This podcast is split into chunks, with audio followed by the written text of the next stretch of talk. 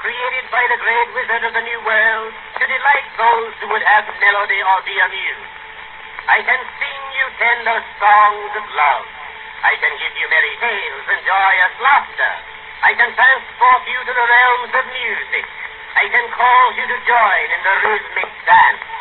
I can lull the babe to sweet repose, or waken in the aged heart soft memories of youthful days.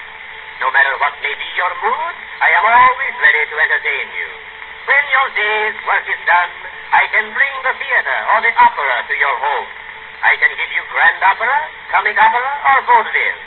I can give you sacred or popular music, dance, orchestra, or instrumental music. I can render solos, duets, trios, quartets.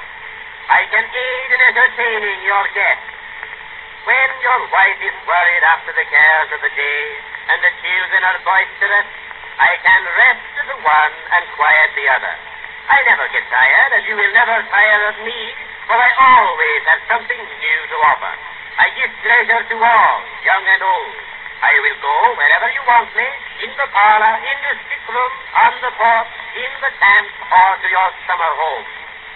If you or talk to me, I will retain your songs or words and repeat them to you at your pleasure.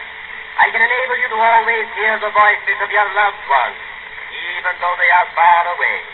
I talk in every language. I can help you to learn other languages. I am made with the highest degree of mechanical skill. My voice is the clearest, smoothest, and most natural of any talking machine. The name of my famous master is on my body and tells you that I am a genuine Edison phonograph. The more you become acquainted with me, the better you will like